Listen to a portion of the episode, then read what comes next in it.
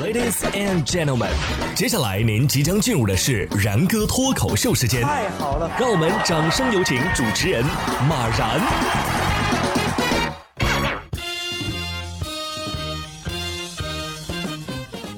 然哥说新闻，新闻脱口秀，各位听众大家好，我是然哥。现在人啊，甭管是老年人还是年轻人，其实都挺注重养生的啊，都希望自己能够延年益寿，是吧？反正我是真的还想再活五百年。哎，现在呢有一个程序员延寿指南登上了热榜啊，说最多呀可以增寿二十年。项目作者根据人体的功能特性，将固体、液体、气体、光照、药物作为输入属性，运动、日常、睡眠作为输出属性，最后再结合体重属性，总结出了一些关键结果：可以降低百分之六十六点六七的全因死亡率，增加二十年的预期寿命。嗯，道理我都懂啊，哎，但是啊，你说有什么办法能？延迟二十年再秃顶吗？我看了一下里边的项目啊，但凡能做到这几项，也不会干程序员吧。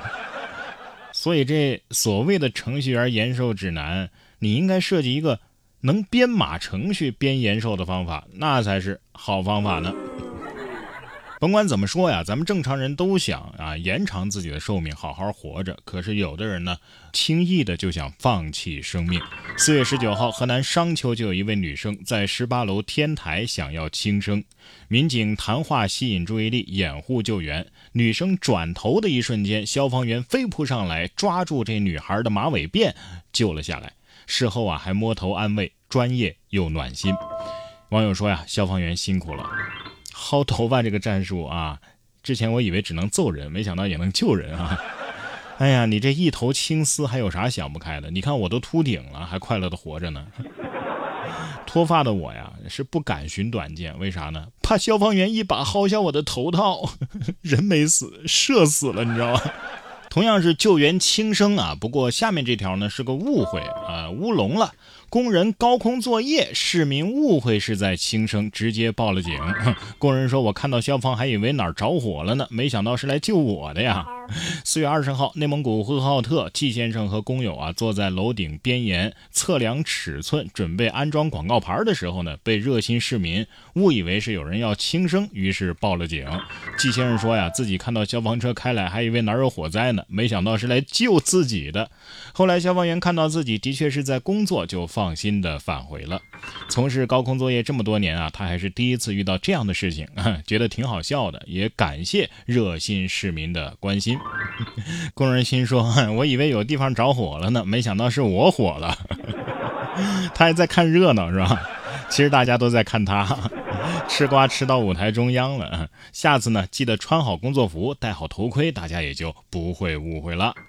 下面这位啊是真想自杀，不过他的身份有点特殊。男子盗窃后怕，想到自杀，于是报警求助，说我是。真的怕了。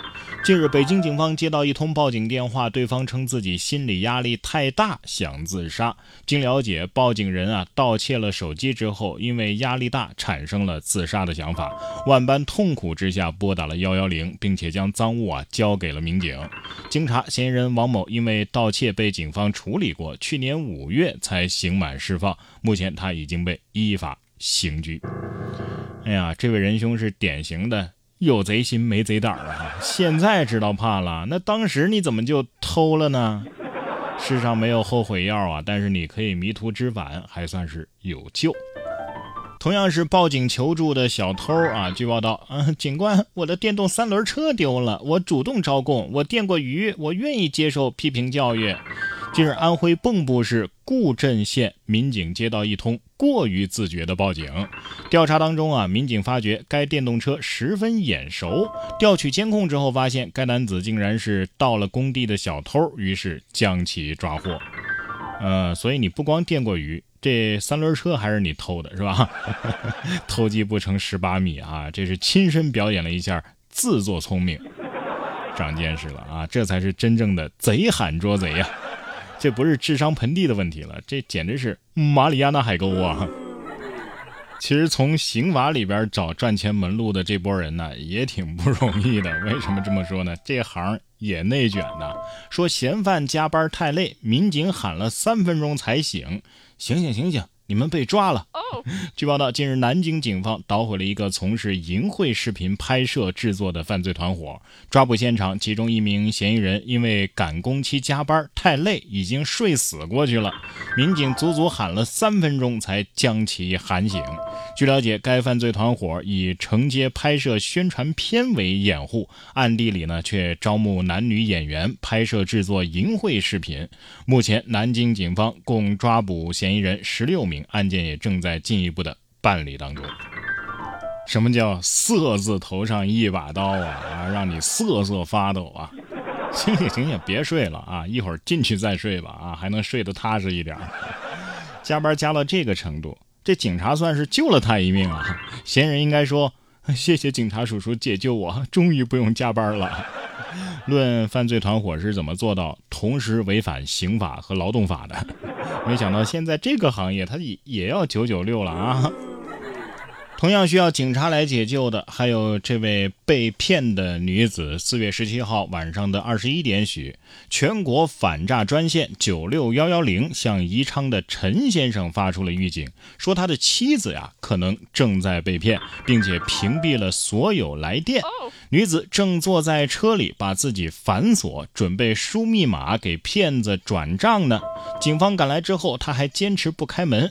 短短两分钟，警察喊了二十多次“我是警察”，丈夫情急之下只好砸碎了车窗。最终，骗子并没有得手。为啥这么迫切的要转账呢？啊，是转完账了能长生不老吗？所以，再强大的反诈 APP 也架不住他自己送人头啊！真的，我觉得这骗子已经不是在用话术洗脑了，都快赶上精神控制了吧？